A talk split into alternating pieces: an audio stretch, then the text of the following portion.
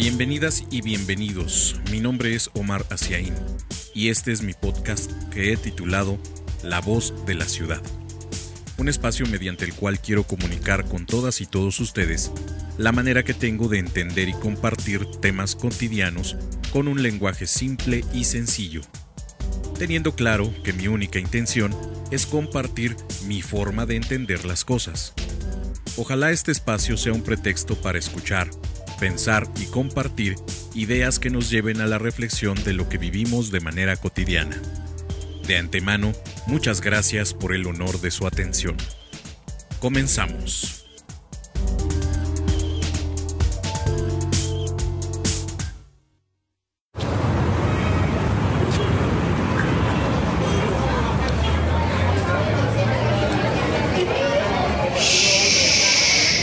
Escucha la voz de la ciudad. Nuevamente saludos amigas y amigos. Bienvenidas todas y todos a este episodio número 2 que he llamado La melancolía. Mi nombre es Omar Asiaín y espero que este tema sea de su total interés, pero sobre todo que mi manera de entenderlo y explicarlo les sea clara y sencilla. Entremos en materia. La melancolía es una sensación asociada a la tristeza, aunque también contenga la remembranza de buenos o felices momentos. La melancolía nos recuerda que nos falta algo que en algún momento existió, algo que fue agradable, pero que pareciera ya no podemos recuperar.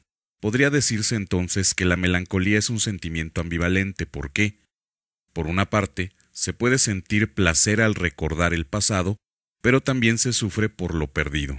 Se trata de una expresión emocional ciertamente compleja, por lo que en el pasado fue considerada un trastorno. La melancolía es un estado que todas las personas podemos experimentar. De hecho, sentirse cansado, desanimado, decepcionado, triste y nostálgico es una experiencia afectiva normal que no implica estar atravesando un estado patológico. Sin embargo, cuando ese estado dura un tiempo prolongado o aparecen otros síntomas, se vuelve necesaria la intervención profesional. Una persona que permite a su mente viajar continuamente al pasado, buscando recuerdos de otros tiempos y compañías, generalmente siente que algo le falta en el presente o que su realidad no le satisface del todo. Por ello, detrás de la melancolía suele haber una carencia. Del mismo modo, Detrás de la melancolía está la creencia de que tiempos pasados fueron mejores, y por ende la dificultad para vivir y apreciar el presente y aceptar que la vida continúa, evoluciona en sus diferentes etapas.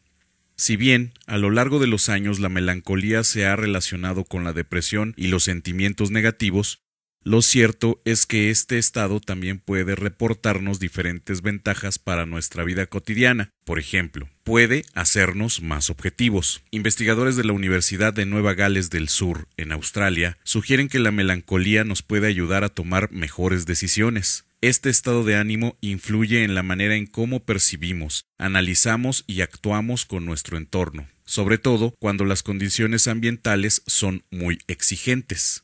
Un estado melancólico puede ayudar a generar juicios críticos al recordar eventos pasados, evitando dejarse llevar por los estereotipos. En otras palabras, las personas que experimentan estados melancólicos suelen percibir su entorno y relacionarlo de manera efectiva con experiencias del pasado, lo que permitirá tomar mejores decisiones. La melancolía también estimula la creatividad. Investigadores de la Universidad de Harvard han reportado que los estados de ánimo relacionados con tristeza y estrés tienden a provocar mayor creatividad, posiblemente porque la melancolía se caracteriza por ser esa búsqueda de lo perdido, de ese pasado considerado como mejor y al que se añora volver. No es extraño que el ejercicio del recuerdo reviva sensaciones experimentadas en los momentos evocados siendo estos, por principio, más felices que los que se viven en la actualidad. Intenta recordar el día que obtuviste la nota alta en la escuela, o que fuiste reconocido en tu trabajo por un alto desempeño. Lo más probable es que recuerdes también lo que sentiste en ese momento. Ese estado de ánimo provocará que busques la manera de volver a sentirte así en el presente por medio de la creatividad. Otro punto es que la melancolía mejora la memoria. Resulta fácil entender si pensamos que una persona en estado melancólico tiende a recordar detalles del momento o momentos que trae a su presente, entre más ejercite ese recuerdo y lo comparta, es posible que mayores detalles salgan a su memoria.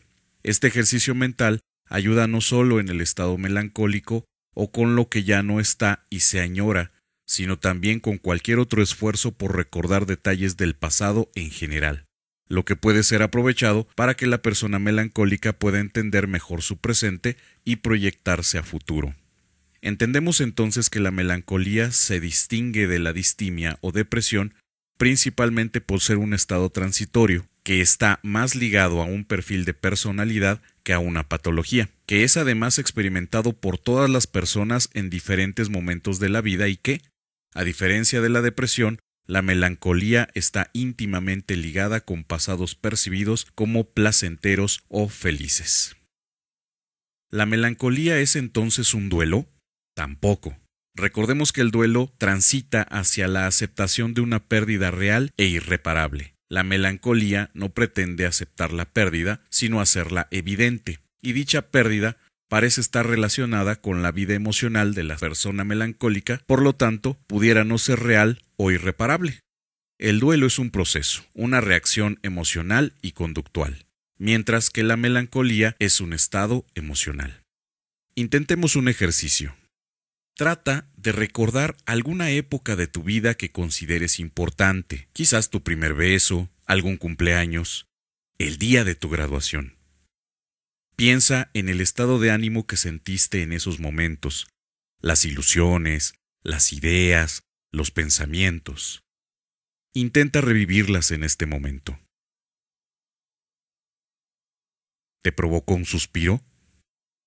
¿Esbozaste una sonrisa? ¿Lograste observar en tu mente esas imágenes? Eso es la melancolía. Y para sobresalir de este estado debes pensar que lo que acabas de remembrar es posible volver a sentirlo, con experiencias presentes o futuras, con las personas con las que convives hoy o con otras que quizás no has conocido.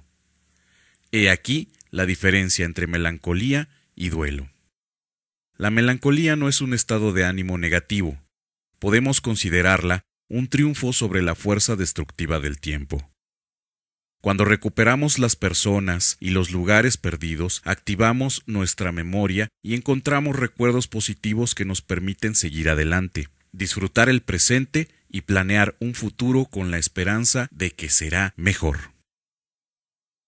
Hasta aquí con nuestro tema del día de hoy.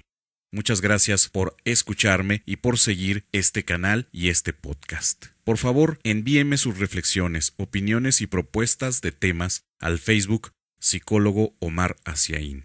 Será un gusto para mí leer sus mensajes. Espero contar con el honor de su atención para el siguiente capítulo de este podcast. Muchas, muchas gracias.